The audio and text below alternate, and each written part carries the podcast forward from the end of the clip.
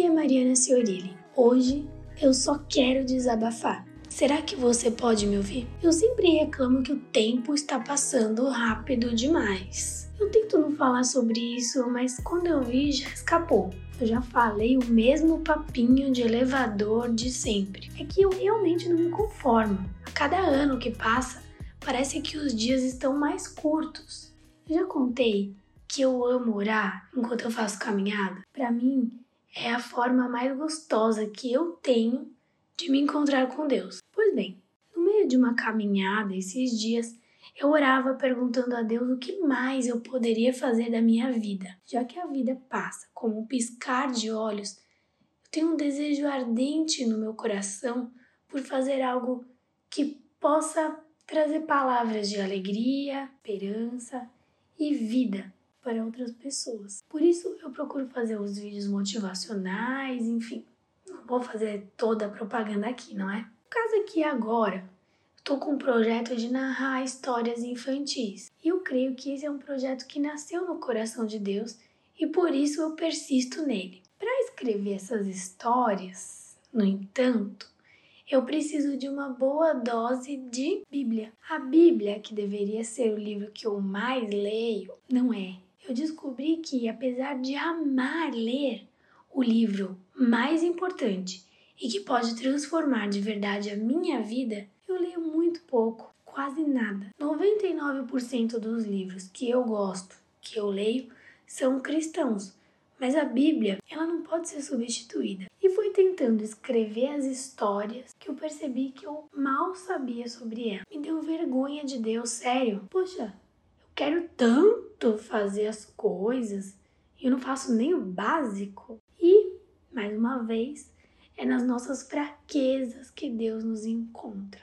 É na nossa deficiência que Deus se faz presente. E é maravilhoso. Quando somos fracos é que somos fortes, não é? Isso é magnífico. Foi nessa caminhada que eu descobri uma verdade maravilhosa e é essa verdade que eu vim compartilhar com você hoje. O meio pelo qual Deus usa para que alcancemos o nosso propósito importa e muito. A jornada importa. Não é o fim em si, não é a história em si, mas o que ela está gerando e transformando em mim. Bom, vou parar de falar de mim um pouco. Me permita dar outro exemplo. Meu marido.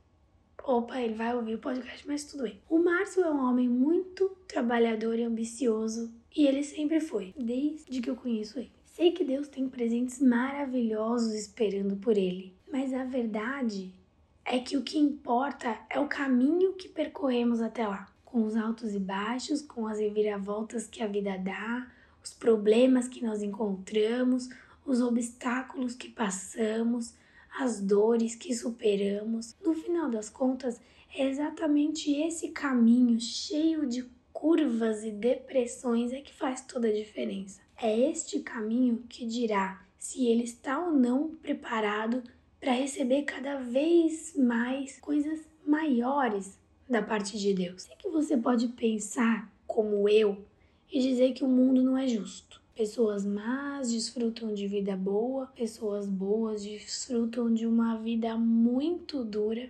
Isso é a mais pura e doída realidade.